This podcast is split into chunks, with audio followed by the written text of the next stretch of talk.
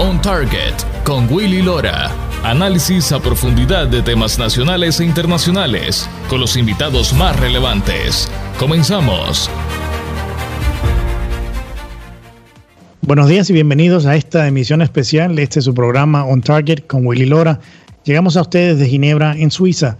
Espero que hayan pasado unas excelentes navidades dentro de lo que cabe. Al mismo tiempo quiero agradecer a nuestro público de la radio Acción 97.9 FM, 810 AM y 100.3.3 en alta definición y en la aplicación de iHeartRadio por su sintonía y permitirnos llevarles el análisis de los temas más relevantes a nivel nacional e internacional. On Target con Willy Lora. Durante esta hora estaremos conversando con amigos en varios países del mundo para escuchar de ellos cómo afectó el COVID-19 y las restricciones implementadas por sus gobiernos, una de las tradiciones más viejas en nuestra historia que es la Navidad.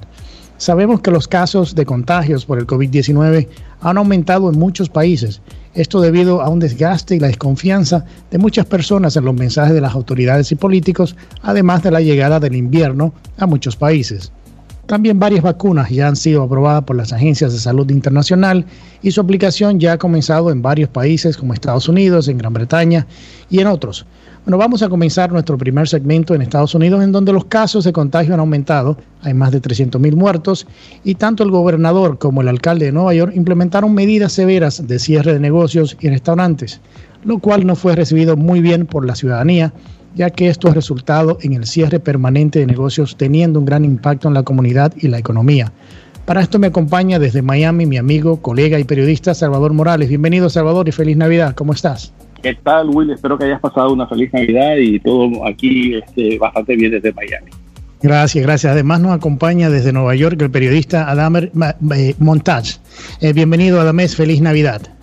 ¿Qué tal, Willy? ¿Cómo estás? Muchas gracias. Este, gracias por tenerme en tu programa. Sí, Adamer, mira, Nueva York ha sido el estado con más altos niveles de muertos e infectados del país y el gobernador del estado y el alcalde han tomado medidas muy impopulares. ¿Cómo ha, vivido, o sea, la ciudad de Nueva York esta tradición navideña bajo esos, eh, eh, eh, bajo estas nuevas medidas impuestas por, por, el gobernador y el alcalde? Bueno, obviamente mucho descontento de parte de la población e incluso, incluso de parte de algunas este, fuerzas del orden que intentan hacer su trabajo y como eh, muchas personas eh, quizás no lo sepan, el alcalde de Blasio no ha sido eh, el más popular de todos. De, Cuomo tiene todavía algún tipo de popularidad entre su base demócrata, pero entre ellos, entre el gobernador y el alcalde, incluso hay algunas riñas cuando se trata, por ejemplo, de mantener las escuelas abiertas o cerradas, etcétera, pero esto del COVID ha afectado definitivamente eh, a todos en Nueva York, pero eh, alguien de, algunos de los que se benefician somos los que vivimos ah, cruzando el río, New Jersey, donde todavía, todavía permanecen los restaurantes abiertos. Eh, de alguna forma, algunos pueden hacer take-out, o sea, para llevarse a casa, y otros sí pueden este, todavía comer adentro con cierto distanciamiento y, limitación de, de personas, ¿no? Salvador, háblanos un poquito, o sea, de, cuál ha, sido esta tradición en Estados Unidos por muchos años y de qué manera ha afectado las medidas tomadas por el, gobernador del estado de la Florida, que al contrario al de Nueva York han sido mucho más flexibles. Sí, así mismo, Willy, este, y tal como nos estaba diciendo además, este, eh, las cosas, bueno, aquí en la Florida también han cambiado sin embargo, no como se han registrado en el estado de Nueva York y en otros estados de la Unión Norteamericana. Eh, en realidad lo que nosotros aquí en la Florida eh, estamos viendo de que sí, que aunque eh, la Florida ha registrado más de 13 mil casos, este, según publicó el jueves pasado el, el, nuevo Herald y el Miami Herald, este, las cosas todavía no están como en otros estados. O sea, viene siendo uno de los, eh, esa cifra que mencioné es una de las más altas de que se ha visto. Sin embargo, aquí todavía, tal vez porque el clima permite de que la gente pueda estar afuera en, lo que viene siendo eh, plazas de aledañas a los este, a los restaurantes o en patios aledaños a los restaurantes la gente todavía pues puede contar con ese aliciente para poder salir a las calles, para poder estar fuera y no estar, digamos, tan confinados en una casa, este, perdiendo, digamos, la, el sentido de lo que viene siendo vivir en una sociedad. este, o sea, de que las condiciones pues que se encuentran aquí en la Florida es indudablemente un poco mejor que las que se encuentran en Nueva York, aunque en realidad la Florida es el tercer estado que se ha notado que es el que tiene más contagios de, de, número de casos en el país aquí de coronavirus. Además, en Nueva York, obviamente, eh, restaurantes y conos han cerrado sus puertas, que no la van a volver a abrir, otros negocios han cerrado. Dentro de todo esto, se le da al gobernador de Nueva York el premio Emmy por su liderazgo en el tema del COVID, cuando en realidad se le cuestiona el tema de que envió a enfermos de COVID a, a, nursery o, a, lugares donde, donde viven personas mayores y murieron miles de personas. O sea, este, este mensaje mezclado de políticos ah, está teniendo un impacto o ha, o ha, tenido y tuvo un impacto en las navidades, pero sí sigue teniendo un impacto muy fuerte socialmente en Nueva York y en cuanto a los negocios también. Claro que sí, no, no quiero quitarle ningún mérito a la, a la organización que emite los eh, premios Emmy, que en muchas ocasiones eh, puede ser dudosa o no su, su elección o su, su, nominación, o en el caso del gobernador Cuomo, yo creo que su eh, performance, digamos, en las conferencias de prensa que estuvo haciendo en el, en, por televisión durante todo el verano, incluso hasta fines de agosto, eh, es, veamos, por lo que le, han dado el premio. Pero si tú vienes a ver ahora desde octubre, donde tuvimos 1.700 casos, ahora donde tenemos un poquito más de 11.000 casos en diciembre 4, entonces yo creo que la Academia de, Televisión estaría un poquito eh, retractándose de haberle, de haberle otorgado este premio, por lo menos eh, haberlo nominado. Y sí, los negocios están sufriendo mucho. Sí, sí, es increíble. O sea, y el impacto, lo que conocemos que, que, pasa en Nueva York durante las Navidades, los desfiles y todo eso. O sea, por eso la tradición que siempre se ha visto en la Navidad a nivel mundial se, se, rompió. O sea, básicamente dejó de, ser lo que, lo que habíamos vivido por muchos años. Salvador, háblanos un poco de cuál ha sido esa tradición, cómo se vive en Miami, eh, específicamente el tema de la Navidad, en tiempos, norma en tiempos normales el pues normal viene siendo Willy una, este, tú sabes muy bien de que eh, la población hispana de, de, la Florida viene siendo sumamente alta, viene siendo digamos una población bastante eh, pudiente, de que las cuales este, la mayoría de las personas pues han podido hacer sus fiestas, sus celebraciones, sus eh, arreglos navideños con mucho tipo de algarabía. Y en realidad lo que ha pasado este año es sencillamente de que lo que se ha sentido Willy es una fatiga lo que nosotros aquí en Miami sentimos es una, es una, es como, ¿cómo te puedo decirte? Es que nosotros ya queremos que estos cuatro días que nos queda restante del fin de año, que ya pase y ya termine, que ya empiece el 2021. Este, por lo general, este, el año pasado, en mi caso personal, yo ya estaba eh, haciendo planes para viajar, para irme de vacaciones para California, para San Francisco, donde tengo yo una familia, este, tengo primos, tengo tíos, tengo todo tipo de, personas. Trabajé incluso en San Francisco en una estación de televisión allá y resulta ser de que bueno que este año pues las cosas son completamente diferentes porque eh, no no no no no no el, el mensaje Willy de que se está viviendo aquí viene siendo contradictorio viene siendo de que si sales a la calle, este, te vas a morir. Que si eh, no sales, este, estás perdiendo de algo. Entonces, lo que es lo que existe, Willy, que eso viene siendo una cosa que enerva a las personas. Y entonces, como te digo, estas navidades, la mayoría de las personas se quedaron en sus casas, incluso este, bares este, y restaurantes hicieron mucho tipo de, como estaba diciendo además, de takeouts, de cosas así, de que, que por ejemplo, eh, el Versalles, que viene siendo uno de los eh, restaurantes emblemáticos de Miami, este, lo que hizo fue de que hizo su feria haciendo este, entregas a domicilio.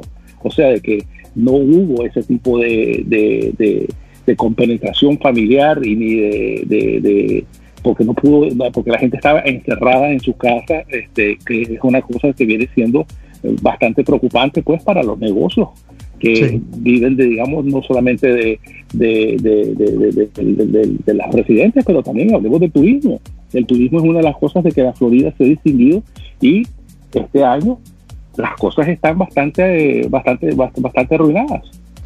Sí, eso, y eso mismo podemos decir también, además de, de, Nueva York. Nueva York es una ciudad donde recibe miles y miles y miles de, de, visitantes en esta época del año, inclusive el tema de recibir el año nuevo en, en Times Square, que no se sabe si, que no me imagino que va a pasar este año tampoco. O sea, las tradiciones eh, o la tradición este año se, se, fue por la, por la ventana con el tema del COVID.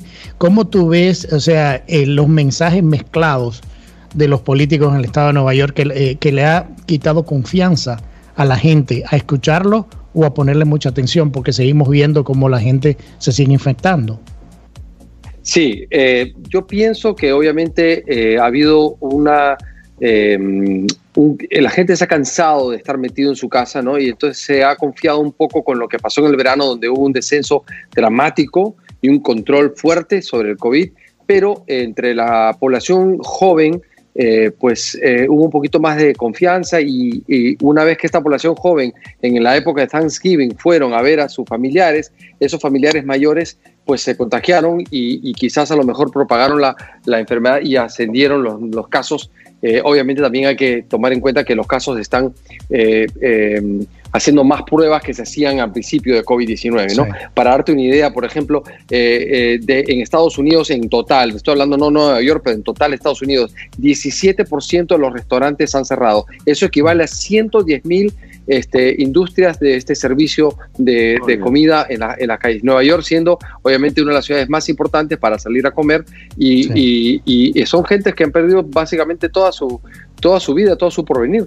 Em, el, el, árbol de Rockefeller, el encendido tuvo que ser una cuestión, virtual porque no podías tener agroramientos como normalmente lo hay.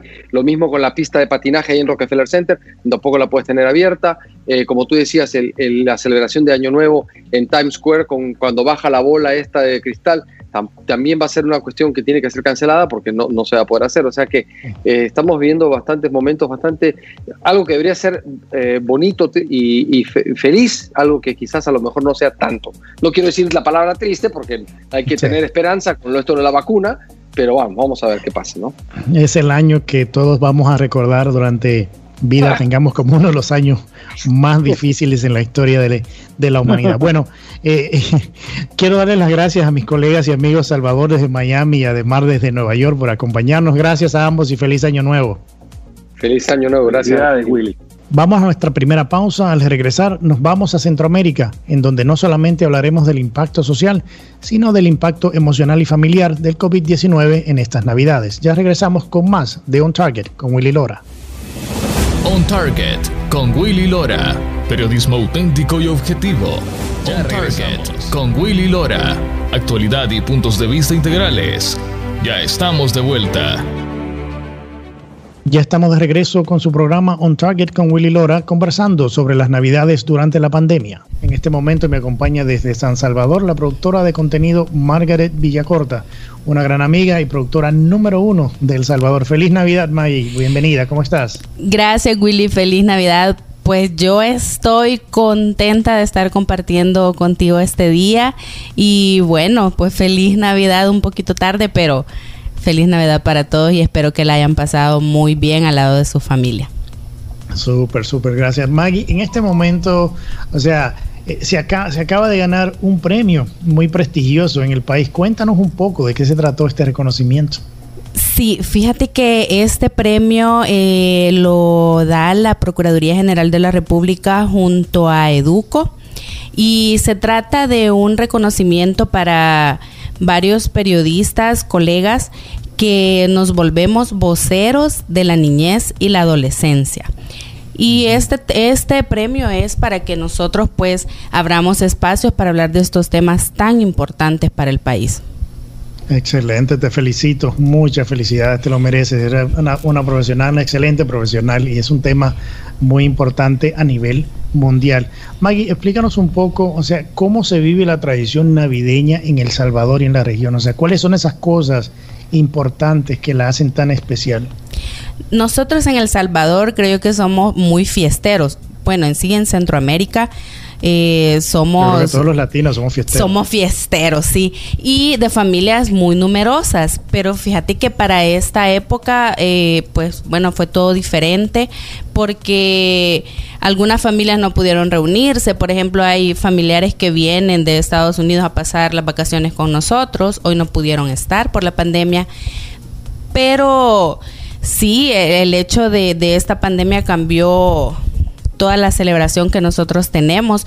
Por ejemplo, yo vengo de una ciudad de Zacatecoluca, del departamento de La Paz. De hecho, en diciembre son las fiestas patronales ahí y este año fueron totalmente diferentes. El alcalde de la ciudad dijo que quedaba suspendida toda celebración. Entonces no hubo quemas de pólvora, la elección de la reina, todo, todo, todo fue muy diferente. O sea que obviamente también eso tiene un impacto psicológico y emocional para la gente.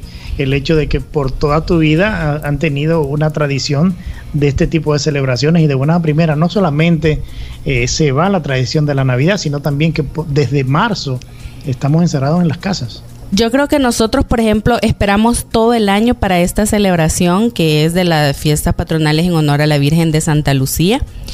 Y sí, este año fue de verdad que, que lo sentimos porque somos mucho de celebraciones, por ejemplo, se hacen quemas de pólvora recordadas a las reinas en todos los barrios y las colonias de esa ciudad y este año pues no hubo nada de eso. De hecho, la reina que del, de este año se volvió a reelegir para el siguiente año. Bueno, obviamente no, no hubo fiesta ni hubo, no se pudo hacer la, la elección de la, elección y coronación que es una fiesta que todos esperamos todo el año para reunirnos en el Parque Central y, vivir esta fiesta, pues este año no se pudo hacer debido a la pandemia. May, hemos visto las medidas que el gobierno de El Salvador ha tomado desde el principio de la pandemia. O sea, ¿tú crees que existe un desgaste social en el país de los encerramientos, o sea, que se han vivido en, en estos meses? ¿Tú crees que eso la gente, eh, que tú, o sea, hemos visto que en algunos casos la gente se resguarda en sus casas, pero también hemos visto muchos casos en, que la, en los cuales la gente sigue saliendo y, le ha puesto caso omiso a muchas de estas eh, de estas ah, reglas que han puesto los gobiernos. ¿Ese es el caso en El Salvador? Pues el caso en El Salvador es bastante diferente al de otros países, Willy, porque nosotros sí tuvimos una cuarentena, de hecho creo que fue la más larga de Centroamérica y que dejó un gran desgaste económico en muchas familias, pero eh, después de esa cuarentena ya no hubo ningún otro reglamento que te dijera que no podías salir de tu casa, algún toque de queda. Sí hay algunas este, medidas de bioseguridad que puedes seguir, como el uso de alcohol gel, la toma de temperatura, pero no se ha cerrado ningún comercio. Yo creo que mucho tiene que ver el hecho de que ya se conoce más del, del coronavirus y que no es necesario cerrar completamente las economías para poder tener un tratamiento más efectivo en la ciudadanía. Definitivamente, y creo que ya es un poco más el cuido y la decisión personal de la familia, ya sea de salir o, las medidas que se tomen en los hogares de cada quien. A mí me ha gustado siempre que estoy en Salvador, obviamente, además de la gente, eh, su comida, sus pupusas, sus tradiciones que me encantan ¿Qué mucho se dejó de sentir esto durante las Navidades? Pues fíjate de que nosotros tradicionalmente para el 24 de diciembre, eh, bueno, acostumbramos pues la cena navideña en la familia y casi siempre es el pavo o la gallina o sus derivados, pero este sí sí se, se celebró de esta manera, pero como te decía, un, lo diferente fue que muchas familias no se reunieron totalmente, porque somos familias numerosas. Tal vez no pudieron viajar de otros lugares para poder estar todos juntos. Y el 31 de diciembre se acostumbra en algunos lugares eh, los tradicionales tamales. Tamales ya sea de gallina. Rico, los deliciosos tamales, sí. La comida salvadoreña me encanta, o sea, es, una de mis favoritas. Las pupusas, siempre que viene Willy. Sí, sí, mis pupusas en la mañana, en la tarde o en la noche, siempre, me encantan. Eh, o sea, me hace mucha falta. Se va con unas libritas de más. Sí, ya pronto vamos a estar por, ahí, por allá de nuevo. Eh, te quería preguntar en términos de la vacuna, ¿qué mucha fe le ha puesto la gente en las conversaciones en las calles y, con tus colegas el hecho de que ya existen las vacunas y que estarán llegando pronto al país? ¿Cómo lo ha, ha recibido la, la gente esta noticia? Fíjate Willy que lo que yo he podido percibir es que sí estamos como muy contentos de que ya haya una vacuna, pero tenemos cierta eh, tristeza de que el país sería quizás uno de, los que tardaríamos mucho en, recibirla, ¿verdad? Y eso es lo que tal vez todos estaríamos pues resintiendo un poco. Yo creo que en una entrevista que hice con la, doctora Morales de Pfizer, que en este programa que le he tenido un par de veces y hablé, le pregunté exactamente y directamente sobre el tema del Salvador y cómo eh, qué tan rápido podrían ellos conseguir la vacuna. Y ella me decía en ese momento de que eh, existe un departamento dentro de Pfizer que ya venía trabajando con varios gobiernos de la región y según tengo entendido El Salvador era uno de ellos para en términos de prioridades. Entonces no sé hasta qué punto eh, sea de, los, de los últimos países en recibir la vacuna, esperemos que no, porque es algo que no solamente va a tener un impacto muy positivo, en, en, combatir, en combatir el virus o el coronavirus o la pandemia, pero también la, ayuda económica que le traería al país, porque volverían a abrirse muchos de estos negocios que todavía se mantienen cerrados, ¿no crees?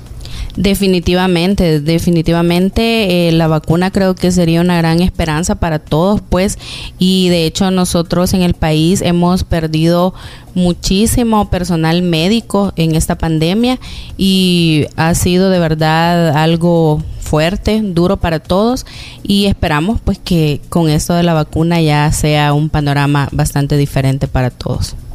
Yo hablaba en, otros programas he conversado y con amigos he conversado el tema de, lo que ha sido el 2020 y lo que se espera del 2021. O sea, la esperanza es que el 2021 ni se parezca al 2020, porque inclusive, y, lo hablamos en el, segmento, en el segmento anterior, el tema en Nueva York, en Florida, o sea, las grandes fiestas, los grandes eventos en el cual se celebra la llegada de, de un nuevo año, nada de eso se va a ver en este año. O sea, es un año que que mucha gente que, entendemos el tema de computación habla de, bueno, hay que cambiar ese sistema operativo de esa computadora porque ese, ese sistema operativo que salió no sirvió. O sea, es una cosa increíble de todo lo que hemos podido vivir este año salió mal ese sistema. La verdad, nosotros en el país este, siempre hacemos la, la broma que siempre decimos eh, el próximo año sorpréndenos, entonces ya este 2021 ya no queremos decir sorpréndenos, porque este sí nos sorprendió de verdad.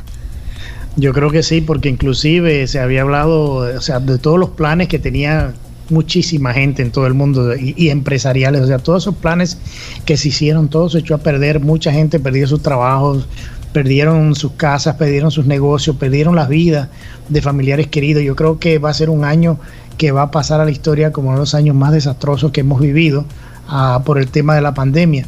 Eh, es increíble que todavía, eh, después de que se nos dijo a principios de marzo, de que íbamos a cerrar por 15 días y luego por 30 días y ya vamos por, o sea, nueve meses más o menos de, encierro y todavía estamos lidiando con el tema de la pandemia. Eh, Maggie, y por último quería preguntarte, ¿cómo lo vivió tu familia? ¿Cómo pasó, cómo se sintió tu familia en, en esta Navidad y cuál es la esperanza que tienen ellos para, para ahora, para Año Nuevo y el próximo año? Pues fíjate que nosotros la pasamos siempre en familia, la cena navideña, eh, somos muy religiosos, acostumbramos la misa de medianoche, la misa tradicional del gallo que le llamamos acá. Entonces vamos a la Santa Misa, luego cenamos juntos en familia y después pues nos quedamos ahí un poco escuchando música, platicando, pasándola bien y bueno, nuestra esperanza para el próximo año es que todo sea diferente, que los que perdieron sus empleos, los que estaban abriendo un nuevo negocio y tuvieron que cerrarlo por esto de la pandemia puedan resurgir y que toda la paz, la dicha, la prosperidad venga en este 2021 para todos los salvadoreños.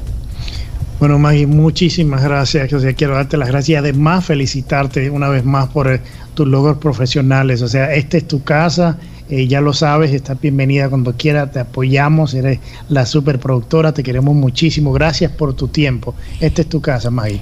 Gracias, Willy, por el cariño y es recíproco y bueno, ya queremos tenerte aquí en el país, ya hace falta, ya todo el año no pudimos verte, entonces ya queremos tenerte por acá para que vayamos a comer las deliciosas pupusas. Bueno, con Dios delante por ahí estaremos muy pronto. Bueno, vamos a nuestra segunda, vamos a nuestra segunda pausa de este programa especial navideño. Al regresar, nos vamos al Caribe, República Dominicana, donde no solamente la Navidad es una gran tradición, pero los toques de queda durante la Navidad empañaron la celebración que usualmente se vive en este país caribeño. Ya regresamos con más de On Target con Willy Lora. On Target con Willy Lora. Periodismo auténtico y objetivo. On Target con Willy Lora. Actualidad y puntos de vista integrales.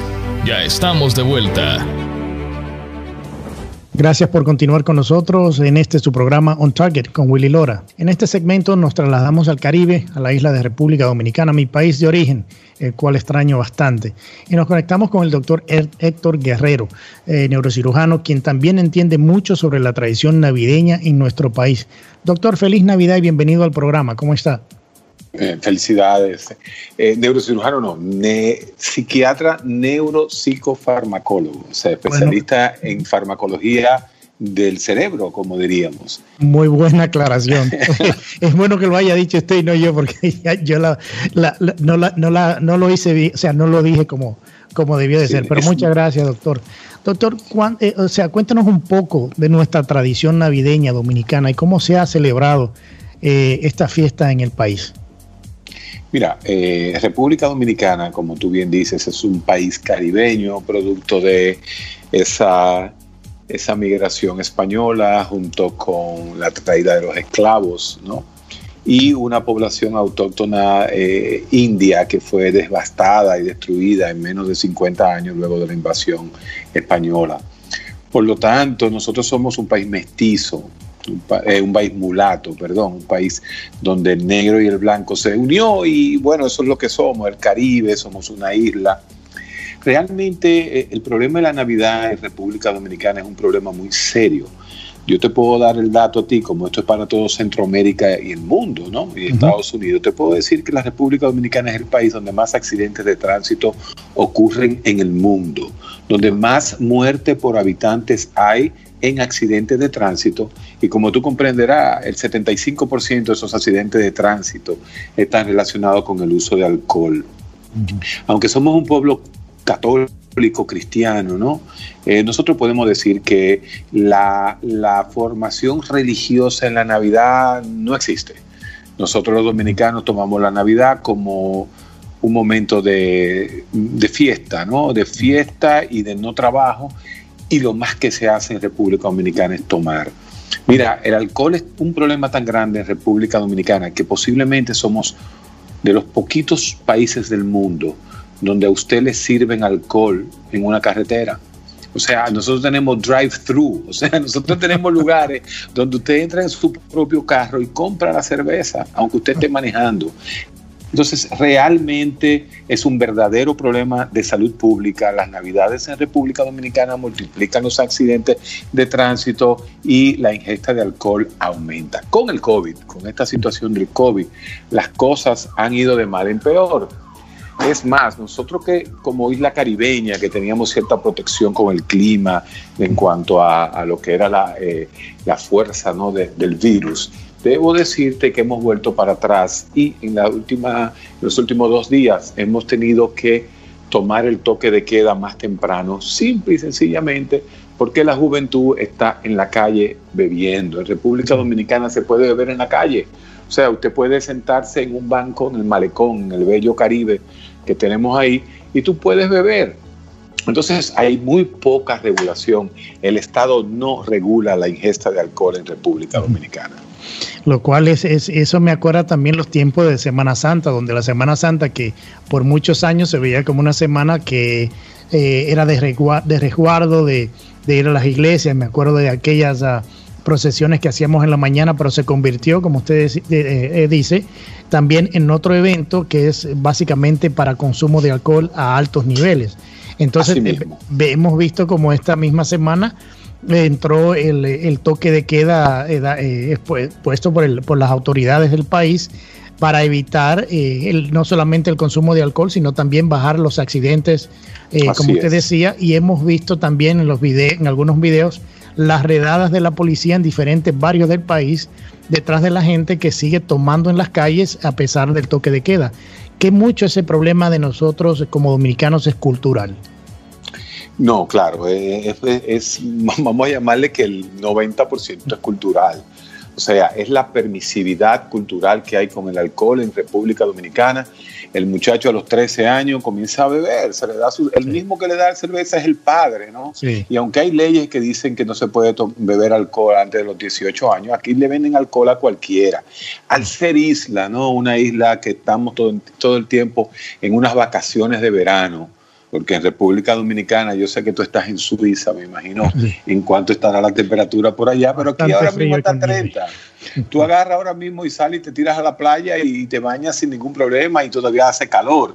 Entonces, ese, ese trópico, esa playa, ese ambiente de playa, ese ambiente de fiesta de nosotros los dominicanos, por supuesto que es cultural, pero lo peor es la permisividad estatal, la permisividad que hay desde el propio Estado para permitir estas cosas. Y nada, eh, el baile en la calle, tú conoces esa famosa canción de Fernando Villalona, ¿no? Nosotros somos un baile en la calle, nosotros somos un carnaval eterno aquí en esta media isla, ¿no? Es que es que ella la bella, como le llamamos mucho. Así mismo, así mismo. Doctor, eh, eh, a mí, o sea, yo tengo un par de años que no llego al país por cuestiones de trabajo y demás, Ah, pero sí me hace falta la isla, pero al mismo tiempo, mirando lo que está pasando, eh, es muy penoso ver cómo la juventud no hace caso de lo que le dicen las autoridades y cómo por mantener la tradición, por seguir eh, eh, celebrando estas cosas, los casos lamentablemente se han disparado.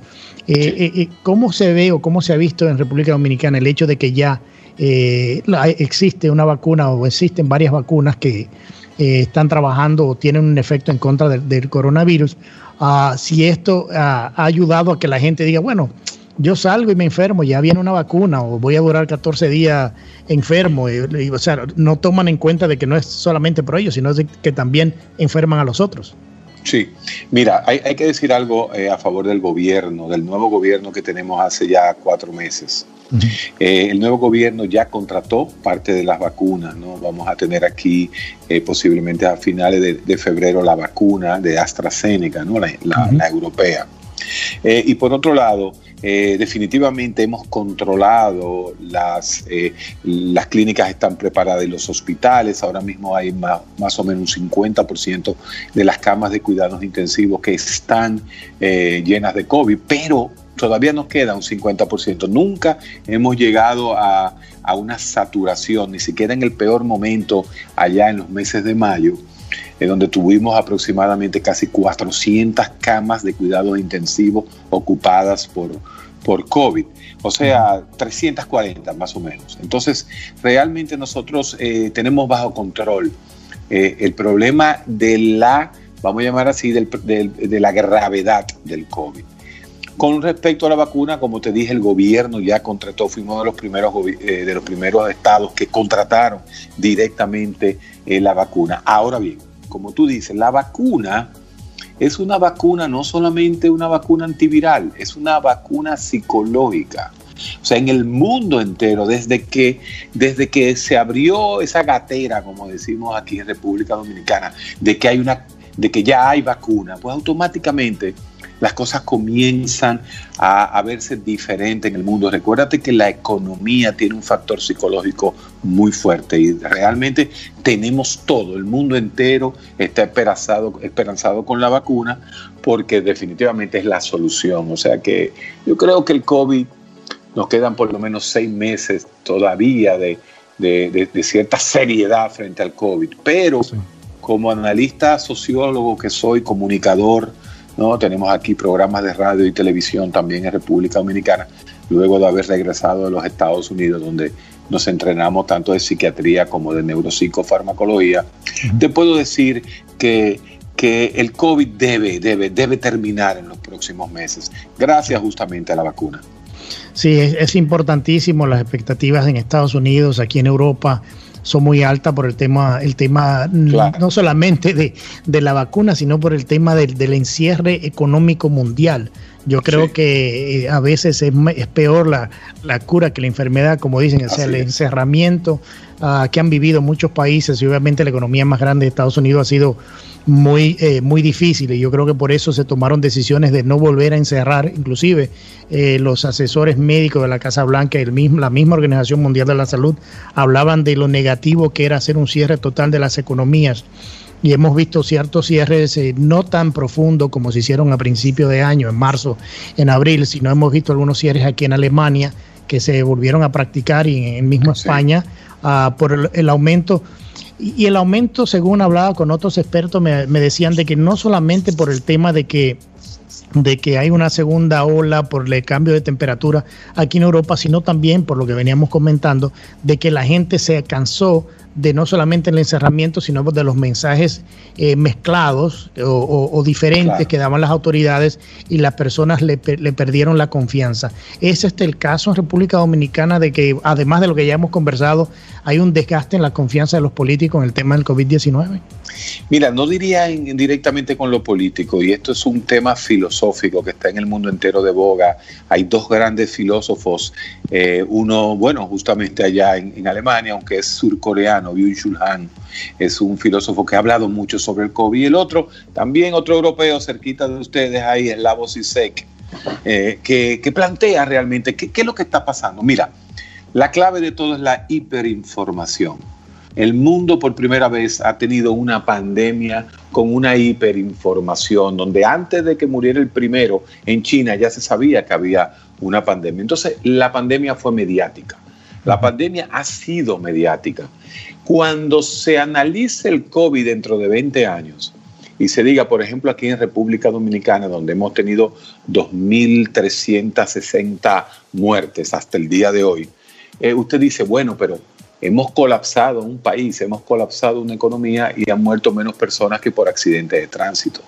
Entonces, eh, las cosas se van a ver diferentes. En este momento, yo creo que sí, que la hiperinformación, recuérdate que la información falsa, y estos son datos de nosotros los científicos, la información falsa corre ocho veces más rápido que la información real. Fíjate que ahora mismo hubo un caso en Estados Unidos donde se le eh, tuvo una reacción alérgica a un paciente a la vacuna Pfizer y ya se ha leído más el hecho de que una persona ha tenido una alergia que todos los mismos que se han vacunado. Entonces, realmente en la medicina es así. Y todavía, por ejemplo, en Europa existen los antivacunas. O sea, gente que está en contra de la vacuna. Así que sí, vamos a tener mucha falsa información, mucha hiperinformación, demasiada información.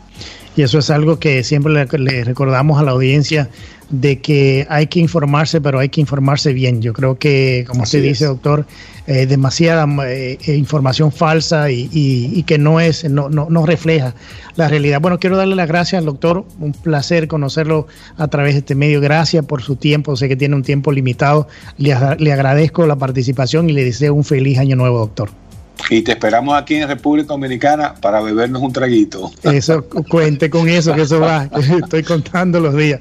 Bueno, vamos a nuestra última pausa del programa de hoy. Cuando regresemos, le toca el turno a España y Argentina, la Navidad en medio de la pandemia del COVID-19. Ya regresamos con la última parte de On Target con Willy Lora. No se vayan. On Target con Willy Lora. Periodismo auténtico y objetivo. On Target con Willy Lora. Actualidad y puntos de vista integrales. Ya estamos de vuelta. Ya estamos de regreso con nuestra última parte de este su programa especial On Target con Willy Lora. Ahora nos vamos a España y a, Argentina y le damos la bienvenida al criminólogo y analista de conducta, además de profesor universitario Diego Miranda. Diego es el director de operaciones del grupo GIS en España.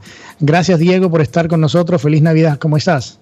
A vosotros por la invitación. Buenos días. Encantado de acompañaros y desde Argentina la licenciada en comunicación y amiga, Juliana Trevisanato. Bienvenida, Julie, feliz Navidad, ¿cómo estás? Hola Willy, feliz Navidad, muchas gracias por la invitación, todo muy bien por aquí y bueno, saludos también a Diego, feliz Navidad Diego, ahí hasta España. Bueno, Diego, España ha sido uno de los países en Europa bien golpeado por la pandemia. ¿Cómo ha vivido, cómo se ha vivido la tradición navideña este año en el país y las medidas que el gobierno ha tomado que han encontrado mucha resistencia en la población por el impacto económico que ha tenido en el país? España es el país número uno en el caos y en el desorden con respecto al coronavirus y como no ha podido ser de otra manera, también eso ha, afectado de manera directa a la Navidad. El cómo se está afrontando el coronavirus en España es un pretexto para evitar hacer según qué cosas o dejar de hacer otras. Y, y, ha, servido pues para dejar a la gente que celebra lo que no deja de ser una celebración religiosa en sus casas sin, sin poderse acercar a, a, sus, a sus familias, ya muy castigadas desde marzo, ¿sí? porque las medidas que se han tomado en España han sido tremendas. Julie, explícanos un poco cómo ha sido la tradición navideña en Argentina y en el Cono Sur, o sea, cómo se ha celebrado eh, usualmente cuando no ha sido un año como este, que ha sido un año diferente en todos los sentidos, pero cómo usualmente eh, es la tradición navideña ah, por allá y cómo le ha afectado a las familias argentinas las medidas impuestas por el gobierno este año.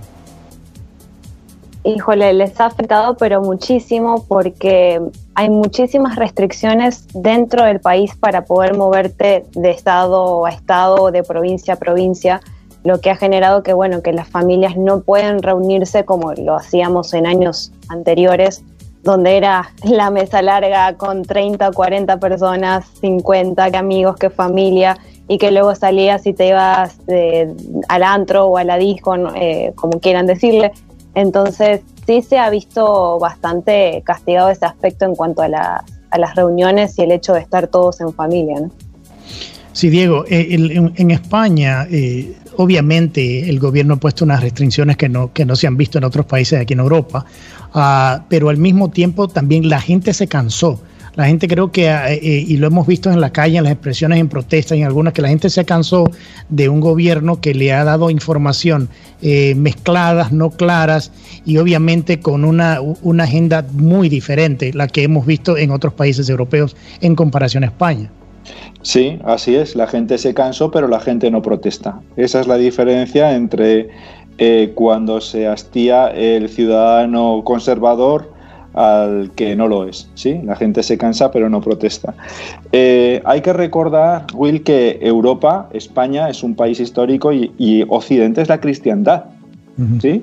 La cuna de la, literatura, de la libertad, de la arquitectura, eh, lo que ha hecho grande el mundo, el mundo no se podría entender sin el legado de esa cristiandad. ¿no? Y si te das cuenta, si, para, si nos paráramos a pensar, durante este año, sobre todo, este año ha sido el año de la quema de iglesias. ¿Sí? el año de la persecución de los cristianos a nivel mundial, como nunca se había visto antes. Estados Unidos, Chile, Francia ha sido tremendo, ¿no?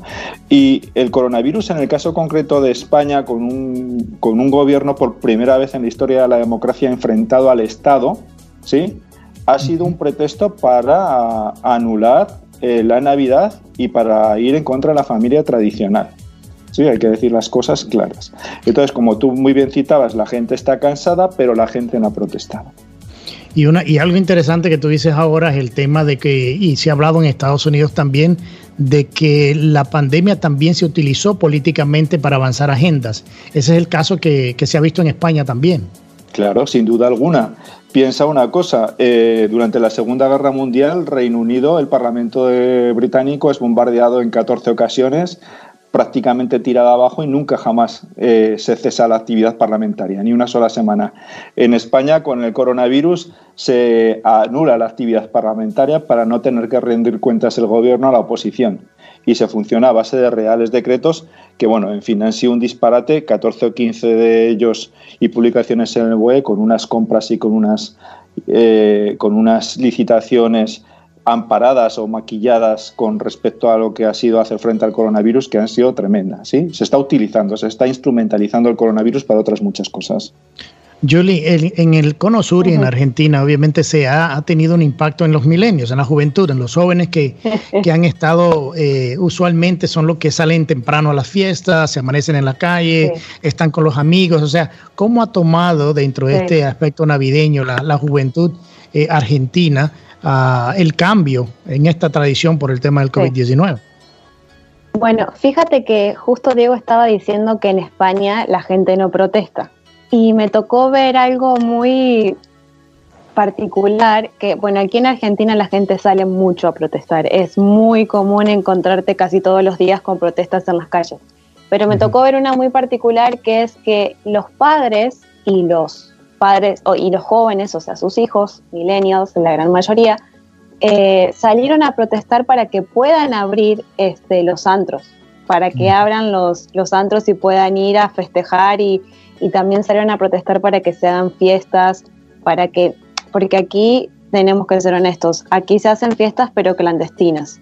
Entonces, se ha visto en las en donde por donde yo vivo se ha visto un rebrote muy grande debido a que los jóvenes son los que se están contagiando y son los que están bueno esparciendo el, el virus entonces sí le ha pegado bastante fuerte a eso porque por más de que esté prohibido el hecho de juntarte o el hecho de festejar de alguna manera u otra lo hacen entonces varios varios políticos pedían que se que se pueda hacer de manera legal y controlada, pero para que eviten la clandestinidad.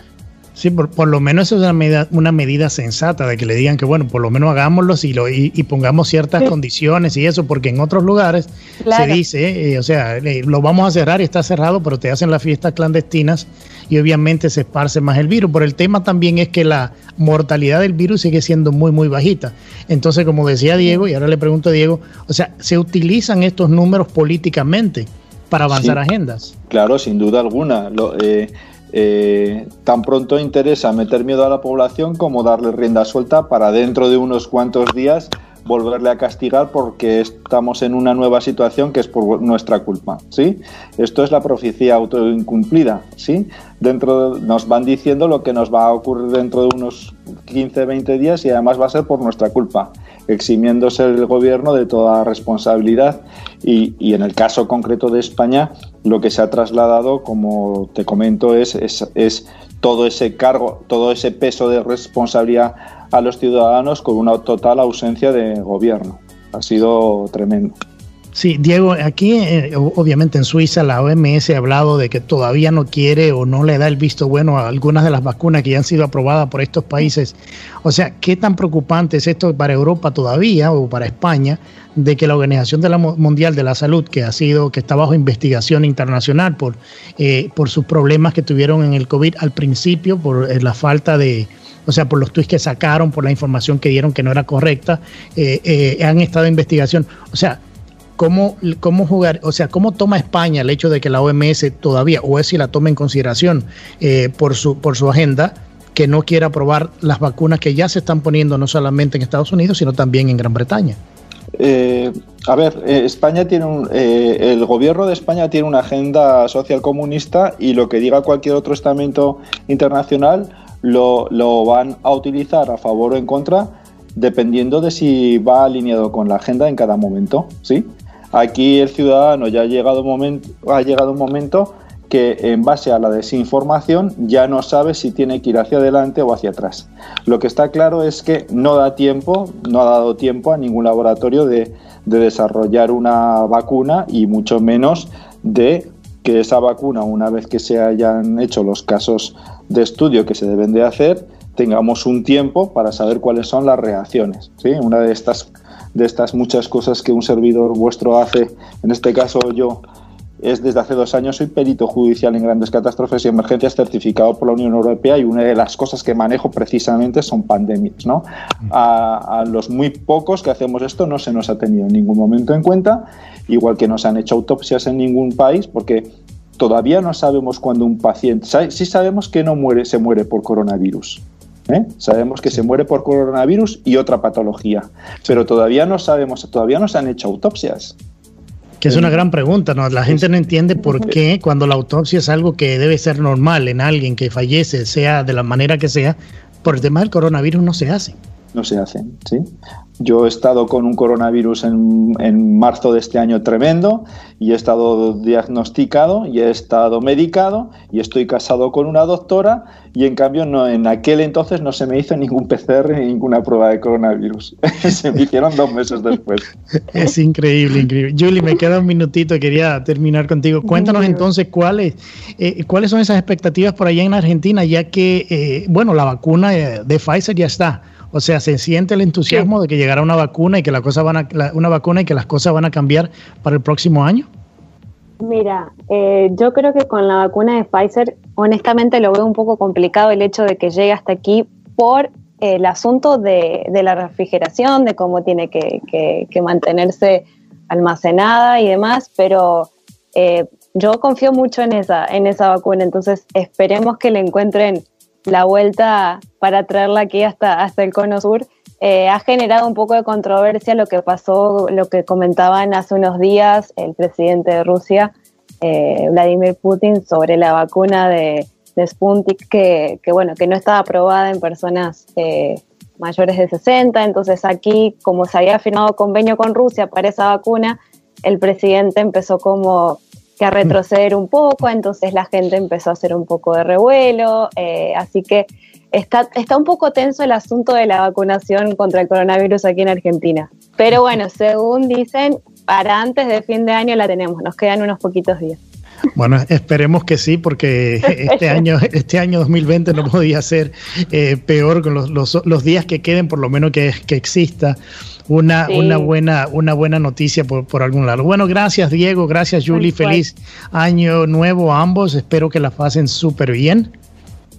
Muchas, gracias. Willy, gracias por la invitación. Bueno, feliz llegamos año nuevo para los dos. Gracias, gracias. Llegamos al final de este programa especial en donde conversamos con varios amigos en varios países del mundo en relación a una tradición navideña que se vio afectada a nivel global por la pandemia del COVID-19. Les agradezco a todos su participación en este programa especial. Gracias por acompañarnos este día. Y a nuestra audiencia le agradecemos la atención y su tiempo a este programa especial. Les deseo un feliz año y espero que el 2021 sea muy diferente a este 2020 que estamos dejando detrás. Y los invito a que nos acompañen la próxima semana con otra entrega más de Un Target con Willy Lora. Y recuerda, es duro fracasar, pero es todavía peor no haber intentado nunca triunfar. Que pasen un excelente fin de semana. On Target con Willy Lora. Gracias por su compañía. Escúchanos nuevamente en nuestra próxima entrega en Radio 97.9 FM en iHeart Radio.